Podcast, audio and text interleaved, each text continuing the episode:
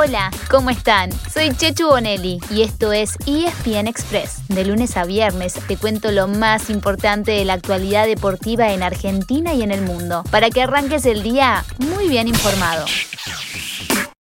Argentinos Juniors, de Argentina. Argentinos Juniors. Señores, River Argentinos. En octavos de final, River Argentinos. Boca contra Mineiro. Si pasan los dos, se encuentran en cuartos.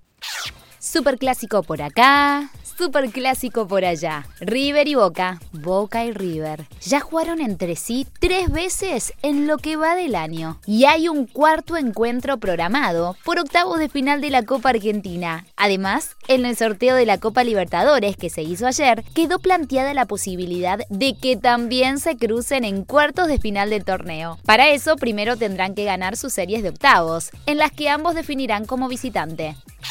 A Boca le tocó el mejor equipo de la fase de grupos, el Atlético Mineiro de Brasil. Brasil. River no deberá viajar demasiado, ya que se cruzará con Argentinos Juniors. ¿Qué pasó con los otros tres argentinos? Defensa y Justicia irá con otro brasileño, Flamengo. Vélez tendrá que enfrentarse al Barcelona de Ecuador. Y Racing volverá a chocar con el Sao Paulo de Hernán Crespo, al que relegó al segundo lugar en la fase de grupos. También se sortearon los octavos de final de la Copa Sudamericana. Arsenal chocará con el Sporting Cristal peruano. Rosario Central con el Deportivo Táchira de Venezuela. Y a Independiente le tocó el subcampeón de la Libertadores 2020, el Santos de Brasil.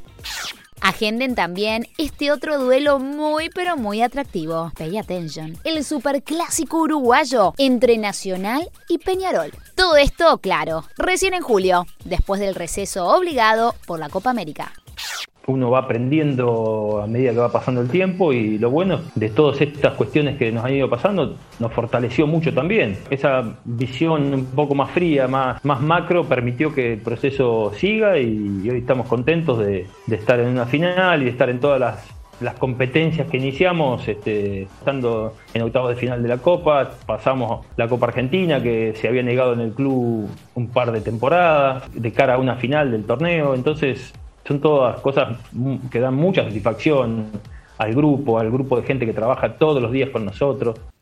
Escuchábamos en Sports Center al manager de Racing, Rubén Capria, feliz por el gran momento que vive la academia. Racing está en carrera en tres competencias, en octavos de la Libertadores y de la Copa Argentina, y listo para jugar la final de la Copa de la Liga. Eso será el viernes en San Juan y desde las 19 horas frente a un complicado Colón de Santa Fe. Racing viene de eliminar a Boca por penales, mientras que el Zabalero, Zabale, Zabale, le ganó 12 a 0 a Independiente. Pero un día antes, el jueves, habrá acción por eliminatorias sudamericanas.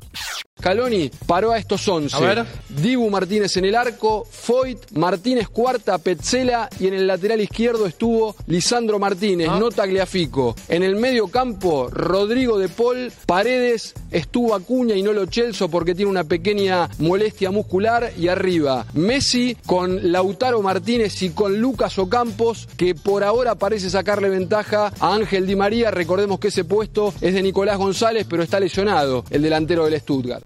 Y recién escuchábamos cuál podría ser la formación de Argentina para recibir a Chile en Santiago del Estero. La Roja llega muy necesitada de puntos, pero sin una de sus grandes figuras, Arturo Vidal, que dio positivo por COVID-19. Para el equipo de Lionel Scaloni, la siguiente escala será Barranquilla, el martes que viene frente a Colombia, otro equipo que hoy se quedaría fuera del Mundial. Y casi sin descanso, se viene la Copa América que deberá comenzar el domingo 13 de junio en Brasil. Mejor digamos lo mismo, pero de otra manera. ¿Empezará la Copa América ese día en Brasil? Hmm, qué pregunta. El presidente de ese país, Jair Bolsonaro, lo confirmó ayer y dio a conocer las sedes, que serán Brasilia, Río de Janeiro, Mato Grosso do Sul, Goiás y otro estado por definir. Pero todavía no se sabe cómo se distribuirán los partidos en esas sedes. Y con todo lo que pasó en las últimas semanas y la situación sanitaria muy complicada tanto de Brasil como en Sudamérica, mejor vayamos día a día. Vos podés perder o ganar jugando bien y eso te deja tranquilo, pero la realidad es que no estaba jugando bien y eso me dejaba un poco intranquilo, pero me, me fui acomodando con las semanas, también un poco de, aire nuevo, con días libres, con, un poco de estar fuera del ambiente por algunos días, me mejoraron y, bueno, se dio que tuve un poquito de suerte, que obviamente sirve, y la confianza está cuando, cuando ganás. Ahora vamos a ver en segunda ronda, no quiere decir que juegue un partidazo en segunda ronda, puede ser que tenga algunos problemas o no, o que juegue un partidazo, no, no lo sabemos, pero eh, ya, ya es un avance el cortar la racha negativa que traía hace un par de semanas y, y ahora enfocarme en segunda ronda, sabiendo que hace 7, 8 días que me vengo sintiendo muy bien y eso es importante. Acaban de escuchar al gran Diego El Peque Schwarzman, uno de los tres argentinos que ayer jugó y ganó en el cierre de la primera ronda de Roland Garros. Bien ahí, Peque.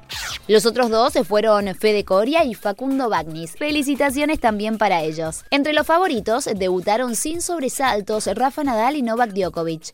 Hoy por la segunda ronda es el turno de Fede Del Bonis y Guido Pela. En la NBA, anoche volvieron a jugar los Denver Nuggets de Facu Campaso por su serie de primera ronda de playoffs y quedaron a una victoria de pasar de ronda tras derrotar como locales a los Portland Trail Blazers. Ahora tendrán dos oportunidades para cerrar la serie, mañana jueves en Portland y de ser necesario el sábado en Denver. Y así llegamos al final de nuestro episodio de hoy. Soy Chechu Bonelli y de lunes a viernes te traigo las noticias deportivas más relevantes para que arranques el día muy bien informado. Te espero en el próximo ESPN Express. Y no te olvides, dale clic al botón de seguir para recibir una notificación cada vez que haya un nuevo episodio disponible. No te vas a arrepentir.